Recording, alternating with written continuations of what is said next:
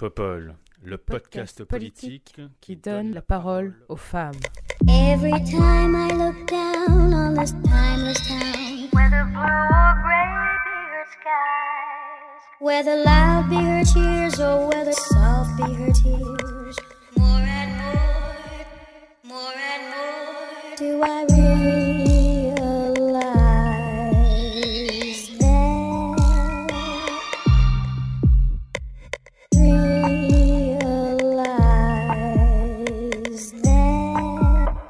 Bonjour, bonjour, bienvenue sur ce douzième épisode de Popol. Et pour ce douzième épisode de Popol, j'ai le plaisir de recevoir Clémence Pinault. Bonjour Clémence, Bonjour, comment vas-tu?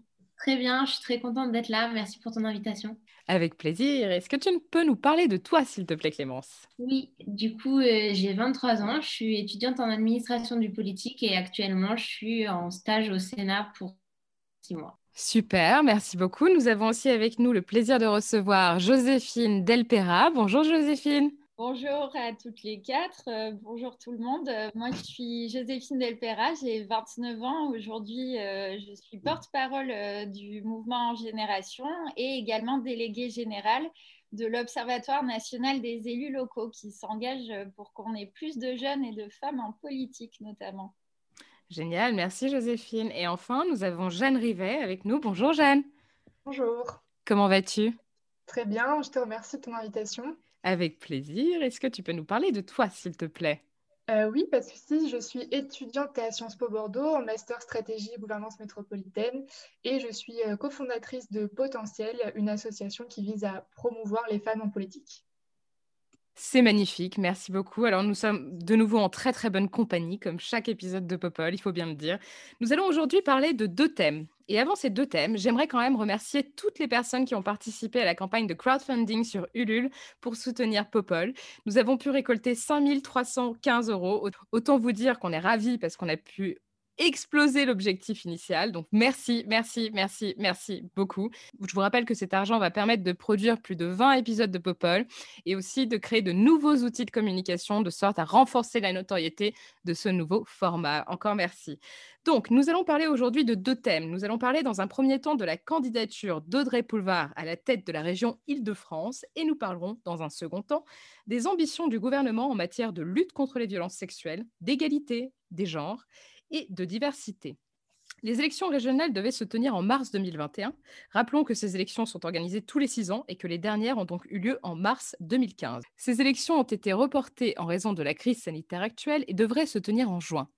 En Île-de-France, lors des dernières élections, Valérie Pécresse a remplacé Jean Peluchon, qui présidait la région depuis 1998 avec l'étiquette PS. Aujourd'hui, certaines personnalités de gauche espèrent reprendre cette région. C'est Audrey Poulevard, adjointe d'Anne Hidalgo, qui sera en tête de la liste de gauche Île-de-France en commun. Audrey Poulevard a officiellement annoncé sa candidature cette semaine avec une mesure phare qui fait déjà beaucoup débat, la gratuité des transports en commun. Cette candidature est soutenue par le Parti socialiste, par Place publique et le Parti radical de gauche, mais pas par les écologistes qui seront, eux, représentés par Julien Bayou. Pour le moment, les sondages ne sont pas très favorables et la bataille s'annonce difficile pour cette néophyte en politique qui devra notamment affronter Valérie Pécresse, Clémentine Autain et Jordan Bardella.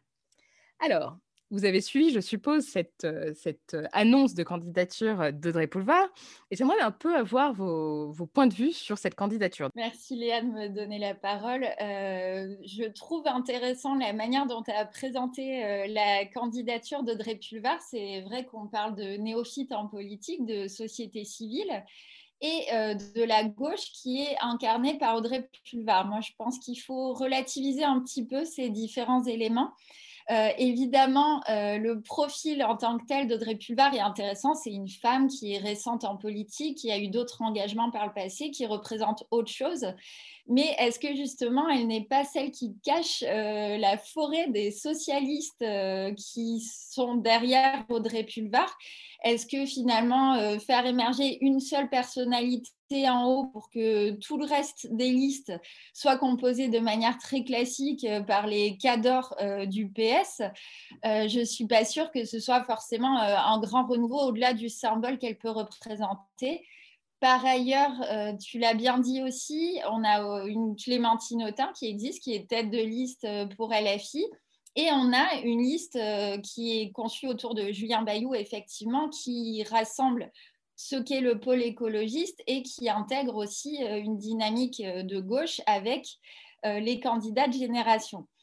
Euh, le problème dans tout ça, finalement, moi, euh, la question que je me pose, c'est est-ce que finalement, euh, le fait qu'on ait toutes ces candidatures-là et surtout celle d'Audrey Pulvar, qui est très, très rattachée à Hidalgo, et peut-être le projet qu'on peut soupçonner pour 2022 d'Anne Hidalgo, qui est de, plus en, de moins en moins subtilement évoqué par la presse, est-ce que finalement, ce choix de candidat n'empêche pas une union euh, de gauche et des écologistes très large dès le premier tour? Moi, c'est ce que je regrette finalement. Évidemment, euh, Audrey Pulvar porte des projets, des valeurs intéressantes dans lesquelles on peut se retrouver. Mais je pense que euh, le lien Hidalgo-Audrey Pulvar fait que finalement, LFI et ELV auraient pu se retrouver avec eux dès le début et que cette candidature ne l'a pas facilité, malheureusement. Oui, après, on peut imaginer qu'ils décident de, s'allier au second tour. C'est ce qui est plus ou moins prévu, n'est-ce pas? J'espère bien, oui. Et puis évidemment, euh, je pense que c'est le projet. Après, est-ce qu'on n'aurait pas pu être directement en tête euh, dès le premier tour si on avait été toutes et tous ensemble? Oui, ça c'est une question qu'on peut se poser. Jeanne, tu as suivi cette, euh, cette annonce? Qu'est-ce que ça t'inspire? Oui, j'ai suivi ça. Euh, moi, ce qui m'intéressait, c'était quand même l'annonce de Audrey Pulvar euh, de gratuité des transports en commun, parce que c'est des problématiques qui me touchent. Et euh, je trouvais que c'était vraiment, bon, évidemment, c'est le coup de com pour annoncer la campagne, mais je trouvais que c'était vraiment à propos, parce que quand même, c'est quelque chose qui a été initié en France depuis quelques années déjà, notamment à Dunkerque ça avait été euh, euh, mis à l'essai. Et au final, ça a été un franc succès déjà dès, euh, l'essai en fait à Dunkerque. Et je pense qu'à Paris, ça pourrait vraiment fonctionner. et puis, ça pourrait surtout aider beaucoup, beaucoup d'étudiants. parisiens et franciliens, ou même des étudiants de province pour qui la vie à Paris semble inaccessible parce qu'on a tous vu le prix du pass Navigo. Et on a fait Ah oui, non, c'est pas possible. Euh, donc, euh, moi, j'étais plutôt euh, contente de cette annonce.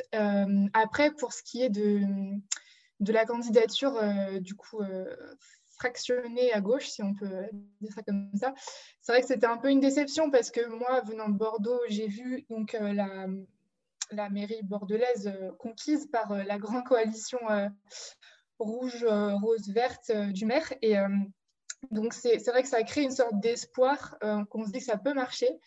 Euh, et, donc de voir que ça, bon, que ça ne prend pas forcément, ça, ça met un peu aussi euh, des doutes euh, sur ce qui va se passer en 2022. Est-ce que la gauche va être unie ou pas? Donc voilà, c'était un peu mes, mes, mes doutes sur le sujet. Merci Jeanne. Clémence, qu'en penses-tu? Oui, moi c'était vraiment cette question de laboratoire pour la présidentielle de 2022 qui m'intéressait. Euh, il y a le politologue Bruno Cotret, je ne sais pas prononcer son nom exactement, qui en, qui en parlait. Euh, elle, a, elle a bien précisé euh, dans son annonce dans le Parisien qu'elle ne voulait pas être prise pour un marchepied et qu'elle n'avait pas envie d'être le faire-valoir d'Anne Hidalgo. Et enfin, je je pense pas que ce soit ça. Je pense qu'elle elle a l'air très proche d'Anne Hidalgo et ça a l'air d'être une femme euh, intéressante qui a plein de choses à proposer. Et au-delà de, au-delà des transports en commun gratuits, il y a euh, le pass francilien, francilienne euh, sur les aides faites aux jeunes, qui regrouperait toutes les aides faites aux jeunes, qui, qui a l'air un projet vraiment intéressant. Mais c'est vrai que bah, c'est regrettable que, encore une fois, la gauche soit pas capable de s'allier dès le premier tour, que bah, on, en, est toujours au même point finalement. Ils sont tous plus ou moins à 10-12%. Je crois que Clémentine Autain est un tout petit peu en dessous de ça. Et euh, Pécresse est à 30 dans les sondages qui existent. Donc, euh, en fait, s'ils se regroupaient à 3, ils seraient directement au niveau de Pécresse. Après, c'est des sondages, euh, enfin, avec tout le report et tout, je ne sais pas si c'est encore vraiment significatif de quelque chose, mais c'est vrai que c'est regrettable qu'ils n'arrivent pas à... Là, ils ont réussi à dire qu'il voulait plus euh, faire le jeu des sept différences entre candidats, qu'il voulait plus attaquer euh, frontalement. Mais euh, on est quand même très loin d'une candidature unique à gauche pour 2022. Voilà. Ouais, alors qu'on a vu quand même, euh, et moi j'étais agréablement surprise à, plusieurs reprises, on a vu quand même pendant les municipales qu'il y avait eu beaucoup, beaucoup d'alliances qui avaient, euh, fonctionné en fait. moi je me suis dit, bon, bah, c'est vrai que ça peut, enfin en matière, en termes de tests, c'était assez encourageant. Donc bon, on verra euh, ce qui va se passer aussi dans les autres régions quand même. Ça peut être intéressant de jeter un œil. C'est vrai qu'on parle pour le moment de l'Île-de-France, ça reste une région importante, mais il n'y a pas que celle-ci. Donc il faut voir un peu ce qui va, se passer ailleurs. Vous avez euh, des éléments, vous déjà, sur euh, ce qui va se passer ailleurs ou pas grand-chose? Joséphine? Un petit peu. Alors, tout, tout n'est pas gravé dans le marbre. C'est vrai que le report des élections que tu as rappelé en, en début d'émission, le fait qu'on passe plutôt cette élection au mois de juin, a permis à la plupart des partis de gagner un peu de temps et de débat euh, en interne pour euh, essayer de voir quelle était la meilleure euh, équation d'union, d'alliance pour cette élection. Il ne faut pas qu'on oublie aussi qu'on a des régions en France aujourd'hui qui sont particulièrement menacées par l'extrême droite. On se rappelle qu'on a même carrément des régions où la gauche aujourd'hui et les écolos encore moins ne sont plus du tout représentés. Donc, on a une urgence euh, à l'union euh, dans les Hauts-de-France, dans le PACA, dans le Grand Est notamment. Je pense que c'est des lieux qu'il va falloir surveiller de très près. Je pense que cette angoisse euh, de l'extrême droite, j'espère, aura des effets bénéfiques sur notre capacité à nous allier dès le premier tour pour les régionales. Après, on a des endroits où c'est un peu plus, un peu moins tangent finalement avec l'extrême droite et on voit que malheureusement, en fait, quand on n'est pas face au mur et face à cette euh, grosse crise euh, qu'est l'extrême droite, on a tendance à laisser traîner. Euh, je pense qu'on devrait arrêter de croire qu'on a le temps face à cette extrême droite et se bouger un peu plus pour s'allier.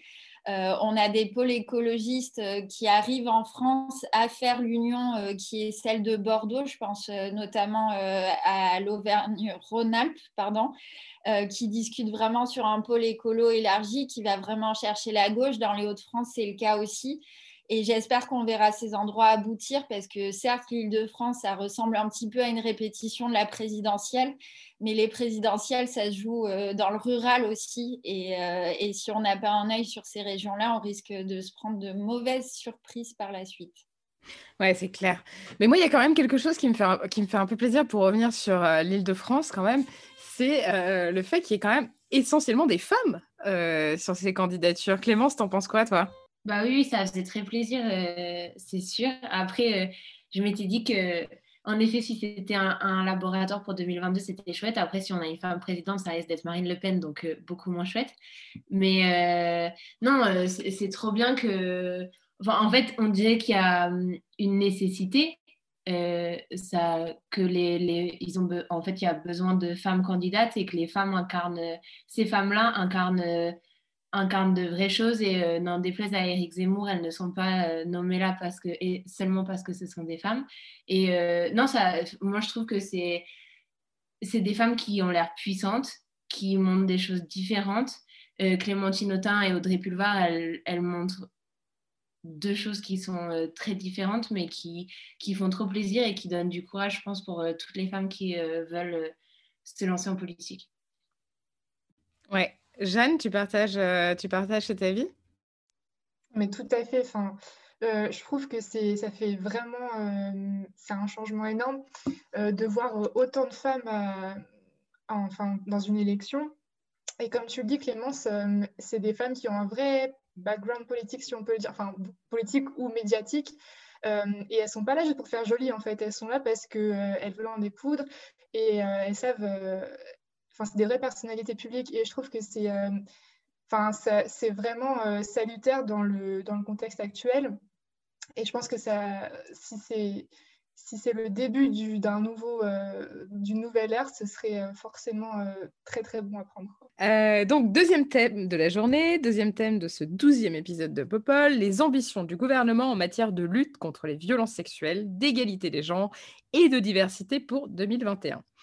Elisabeth Moreno, ministre en charge de l'égalité femmes-hommes, a, à l'occasion de ses vœux à la presse le 26 janvier dernier, annoncé une série de mesures qui font notamment écho aux récentes polémiques, celles relatives au 39-19 ou encore celles relatives aux euh, différents débats autour de l'inceste et aux récentes prises de parole avec le hashtag MeTooGay. Elle était donc très attendue. Elle a annoncé la création d'un index de la diversité et qu'un comité interministériel se tiendra en mars pour finaliser un plan d'action pour l'égalité des droits contre la haine et les discriminations anti-LGBT. Mais hormis ces annonces, rien de très concret n'a été annoncé. Dans le contexte actuel, on en attendait un peu plus de la part de la ministre, non? Qu'est-ce que vous en pensez? Clémence, est-ce que tu attendais qu'elle fasse davantage d'annonces? Bah, c'est euh, c'est euh, franchement l'index de la diversité. moi, j'en ai j'en ai pas entendu parler. En fait, ça a été relayé par personne. Ces annonces ont été relayées par personne. Le ce dont on a le plus entendu parler, c'est les annonces par rapport à MeToo inceste, parce que MeToo gay, pareil, finalement, ça a été très peu repris.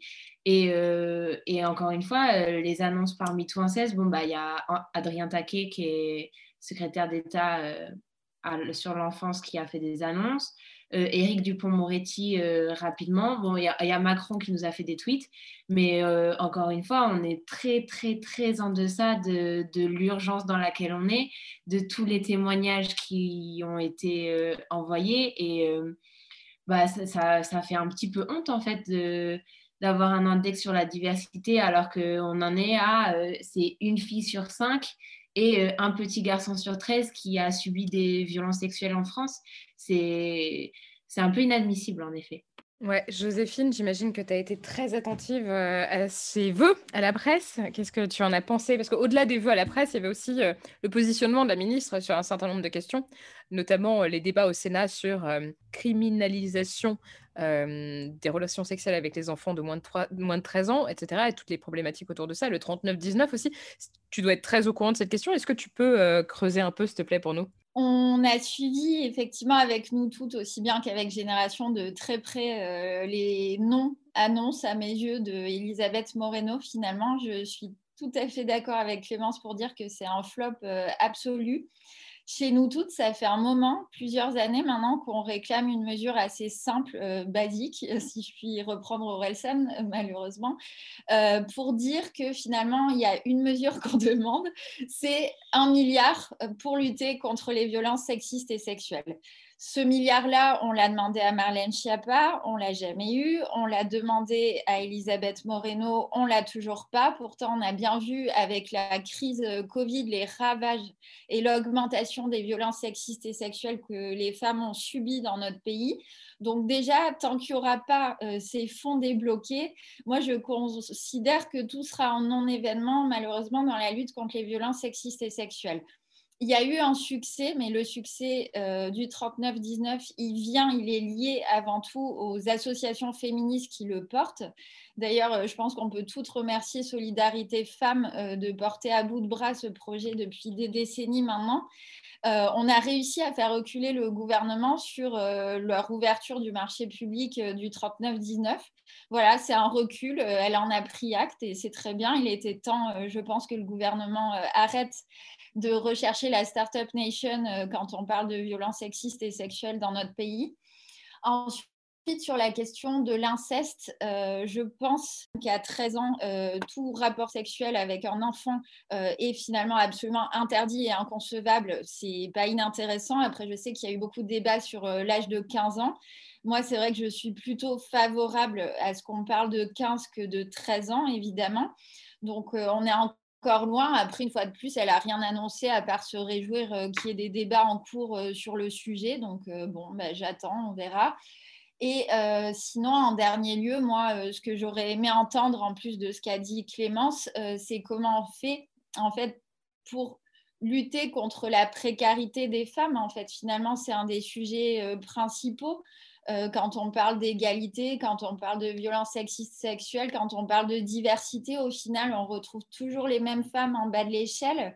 Euh, c'est pour ça qu'on euh, a fait en sorte notamment de définir Génération comme un mouvement féministe intersectionnel aujourd'hui, c'est que tant qu'on n'aura pas intégré pleinement la lutte contre la précarité, on passera complètement à côté du sujet pour moi de l'égalité femmes-hommes et de l'amélioration des conditions des femmes. Euh, on est tout le temps en train de viser le plafond de verre, de regarder au-dessus de nous comment on peut grimper. Mais en fait, ceux qui sont tout en bas de l'échelle et qui ont zéro perspective, celles, celles-là, euh, on leur tend jamais la main. On les met en lumière, on dit bravo, merci les soignantes, mais il n'y a aucune mesure de prise pour elles. Donc tant qu'il n'y aura pas ça, moi, je ne me réjouis pas. Ouais, enfin, elle a, elle a un peu admis ça en parlant euh, du Boys Club euh, du CAC 40 aussi euh, lors de son intervention, a priori, quelque chose qui avait été dit en off, je crois, aux journalistes et qui a fuité. Jeanne, tu as suivi ces, ces non-annonces, semi-annonces, pseudo-annonces, je ne sais même plus comment les appeler. Qu'est-ce que tu en penses? Ouais, totalement.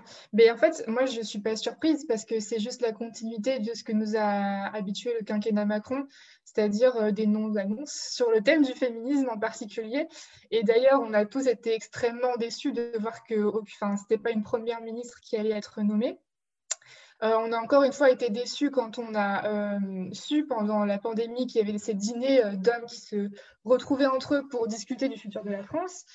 Et moi, personnellement, j'ai été déçue de la nomination d'Elisabeth Moreno euh, parce que c'est tout sauf une nomination subversive. Et pour moi, c'est une vision du féminisme qui est vraiment datée et passée, ce qu'elle porte. Euh, alors du coup, moi, j'ai été aussi déçue de voir que euh, les débats sur la prescription n'avaient pas été abordés. Enfin, pour moi, c'est fondamental quand on parle d'inceste, quand on parle même de, de violence sexuelle, c'est que même si Marlène Schiappa avait réussi à les faire reculer, pourquoi est-ce qu'on n'irait pas euh, vers peut-être euh, la, suppression en fait de cette prescription sur ces, sur ces crimes-là? Parce qu'en fait, c'est des crimes où le, rôle de l'amnésie chez les victimes est en fait déterminant parce qu'elles elles vont parler peut-être que 40 ans, parfois après le après l'événement, ce qui s'est passé. Et, et, le système judiciaire, il est tellement pas fait pour les victimes de violences sexuelles, mais que ce soit viol ou que ce soit inceste. Et pour moi, la prescription, ça allait vraiment dans le bon sens et c'est là où on aurait pu vraiment peut-être faire changer les choses. Donc voilà, encore une fois, déçu. Ouais, c'est sûr. Euh, Joséphine, tu veux, tu veux réagir euh, plus, plus précisément sur, un, enfin, réagir sur ce qui a été dit? Effectivement, Elisabeth Moreno, elle a quand même euh, dit qu'elle se prononçait plutôt en faveur de l'imprescriptibilité euh, pour les questions d'inceste, à nouveau, elle a pris une posture, il n'y a eu aucune annonce, euh, aucune amélioration proposée. Moi, je suis plutôt d'accord avec Jeanne sur le fait qu'il faille euh, permettre aux victimes de prendre le temps de réaliser ce qui leur est arrivé et de demander justice, même si c'est bien plus tard dans leur vie je suis assez d'accord avec ça. Après, je pense qu'il faut aussi avoir euh, une volonté de développer les politiques de prévention et d'information euh, en parallèle. Et ça, c'est un sujet qui a été très peu évoqué aussi. Euh, malheureusement, par Moreno, on est toujours dans le regard de la victime qui prend conscience, qui d'un coup décide de parler et finalement, il y a une formule assez intéressante de Caroline Dehas sur le sujet qui a dit c'est pas les victimes qui commencent à parler, c'est nous qui commençons à les écouter. Et je pense aussi que cette volonté de rétablir le dialogue et de prendre en compte euh, la parole des victimes, elle est très nouvelle. Et à nouveau, elle vient bien plus des associations euh, que de notre gouvernement. Et je ne parle même pas des réseaux sociaux. C'est vrai qu'on a eu une vague MeToo gay, on a eu une vague MeToo inceste, on a eu notre vague MeToo, mais qu'est-ce que ça a changé fondamentalement en dehors des réseaux sociaux? Malheureusement, euh, on a pris acte, mais on n'a pas agi derrière. Donc, euh, imprescriptibilité, ok, mais vraie prévention et moyen pour les empêcher d'agir en amont, histoire de ne pas détruire des vies. Quoi. Ouais, merci. C'est vrai que c'est important d'insister sur ce point. Clémence, tu voulais, euh, ajouter quelque chose? Oui, euh, je suis très d'accord avec ce qui a été dit. Après, ce qui était intéressant aussi sur les réseaux sociaux, et je trouvais que c'était intéressant de le préciser parce que là, on est en train de, de, de mélanger, pas forcément mélanger, mais euh, inceste et violence sexuelle, etc. En fait, le lien, et je pense que c'est important, qui est intéressant, c'est que dans 9 cas sur 10, dans ces deux choses-là, c'est les hommes qui sont... Euh, qui sont auteurs euh, des violences sexuelles. Et sur les réseaux sociaux, ce qui s'est passé aussi cette semaine qui était intéressant, c'est qu'il y a plusieurs féministes qui se sont fait censurer parce qu'elles ont posé la question comment fait-on pour que les hommes cessent de violer? Et cette question, elle me paraît essentielle.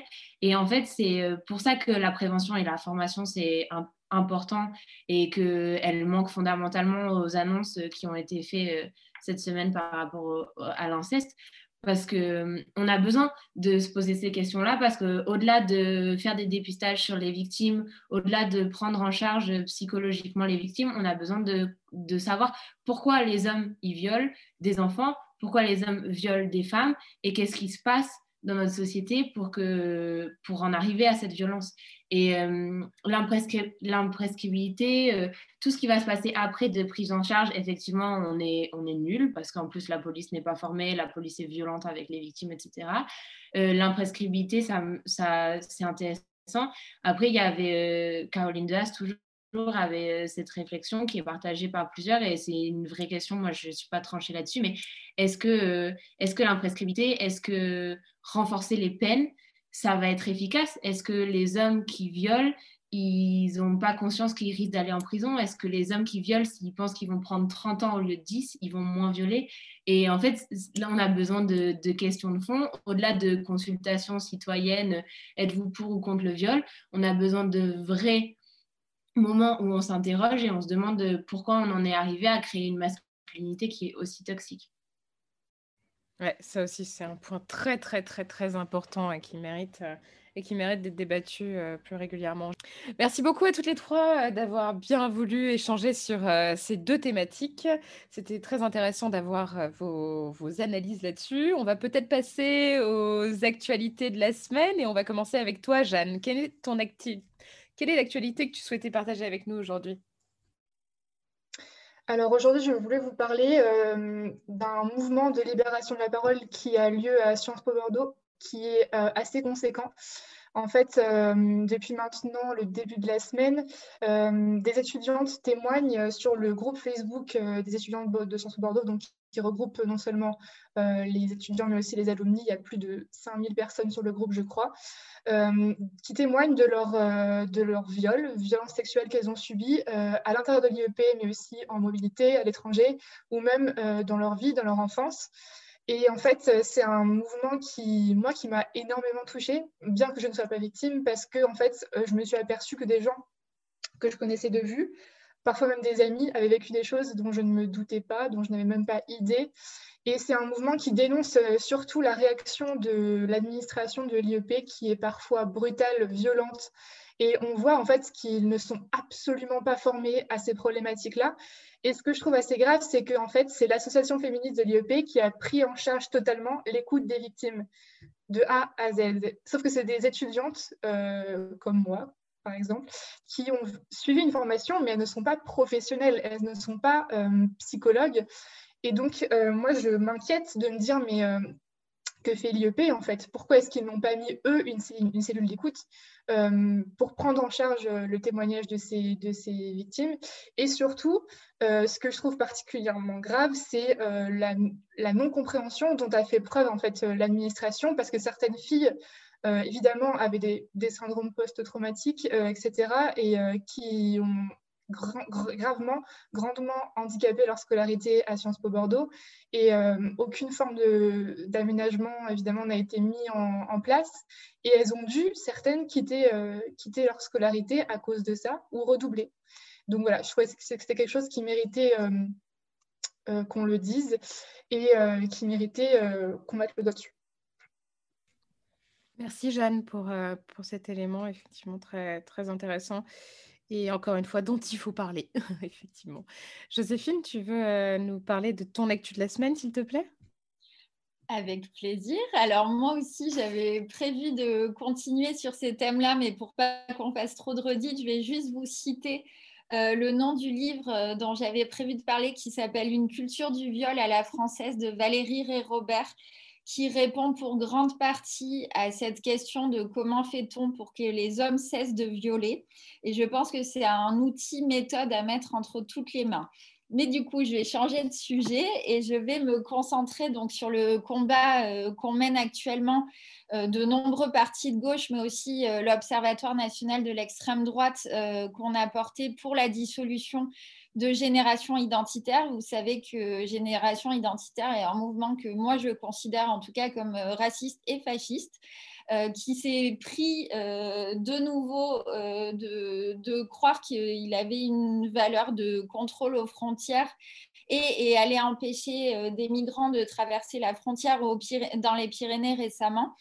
C'est un mouvement qui est de plus en plus puissant sur les réseaux sociaux, qui arrive constamment à être relaxé par la justice, malgré de nombreuses attaques en série. Alors, ils se disent euh, non violents, ils ont même nommé une porte-parole qui s'appelle Thaïs, qui est une gentille petite blonde aux yeux bleus, qui a l'air très douce et qui vient essayer de neutraliser euh, les hommes qu'on a derrière, qui sont finalement euh, bien plus menaçants et qui incarnent beaucoup mieux, en tout cas physiquement, euh, le discours qu'ils portent. Donc, ils sont en train d'essayer de faire croire constamment qu'ils ne sont pas dangereux, qu'ils ne défendent juste que les bons petits Français menacés par l'immigration aujourd'hui.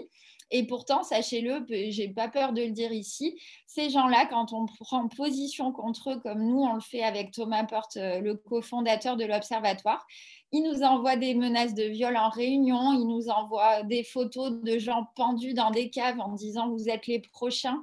C'est des gens qui sont sérieusement euh, dangereux. Moi, j'ai pas honte euh, de l'affirmer aujourd'hui. Et je pense que si Gérald Darmanin a de nouveau dit qu'il allait peut-être envisager d'essayer de les dissoudre, ça fait quand même la troisième fois que le gouvernement Macron promet une dissolution de génération identitaire ça donne jamais suite, alors qu'on a bien vu qu'avec le CCIF, euh, la dissolution avait été quasi euh, instantanée.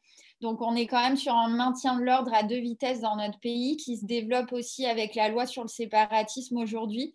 Il faut être absolument vigilant et je pense aujourd'hui que le totem génération identitaire doit absolument être dissous pour qu'on puisse continuer euh, de s'attaquer à ce vrai sujet.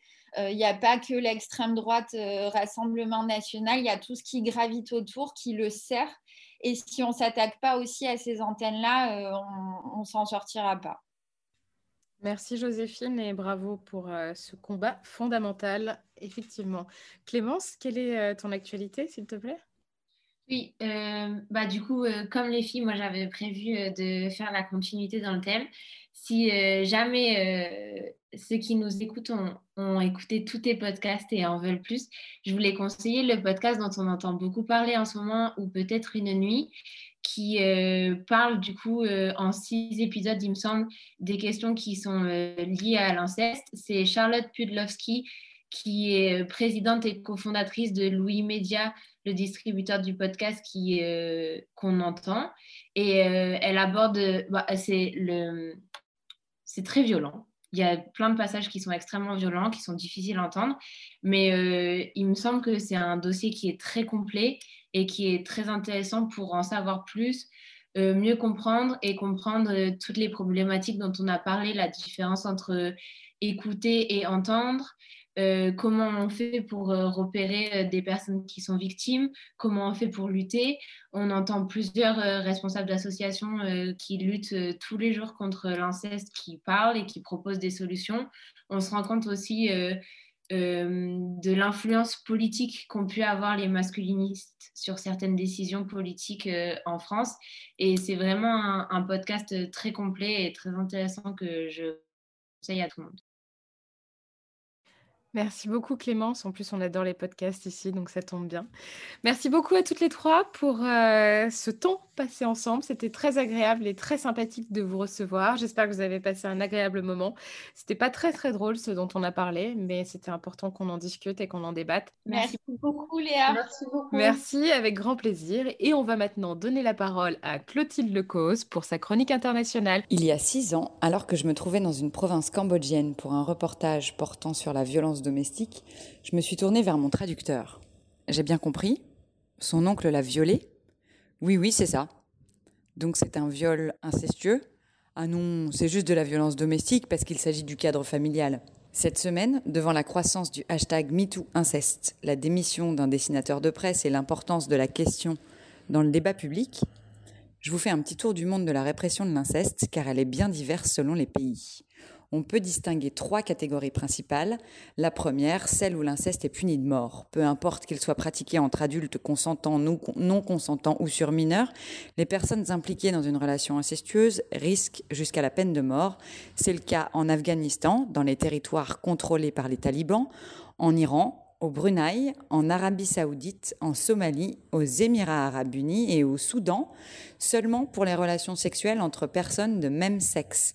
La différence de traitement des cas d'inceste pour les relations homosexuelles touche également l'Irlande, où l'inceste est légal s'il concerne deux frères ou deux sœurs. Mais les relations incestueuses pratiquées par deux personnes de sexe opposé, même consenties, sont pénalisées jusqu'à 10 ans de prison. L'âge du consentement sexuel y est de 17 ans. La deuxième catégorie, c'est celle où l'inceste est puni de prison. Et globalement, l'inceste est criminalisé même si consenti et entre adultes. Cette deuxième catégorie est apparemment la plus large et regroupe une bonne majorité de pays avec des définitions différentes du lien familial, depuis le Nigeria et la Zambie jusqu'à Taïwan et Hong Kong, en passant par le Canada, le Danemark, la Norvège, la Malaisie, le Sud-Soudan, la Grèce, le Royaume-Uni et l'Italie pour peu que cet inceste provoque un scandale public. Les peines de prison sont également très disparates puisqu'elles vont de quelques mois à 16 ans. Aux États-Unis, il n'y a pas de loi fédérale sur la question, mais l'inceste est pénalisé dans tous les États sauf deux, le New Jersey et Rhode Island, où l'inceste entre deux adultes consentants n'est pas criminalisé.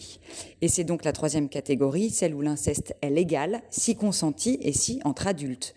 La France y figure également, d'où l'importance de l'âge du consentement sexuel, fixé à 15 ans chez nous, tout comme en Thaïlande par exemple, il est de 21 ans en Israël.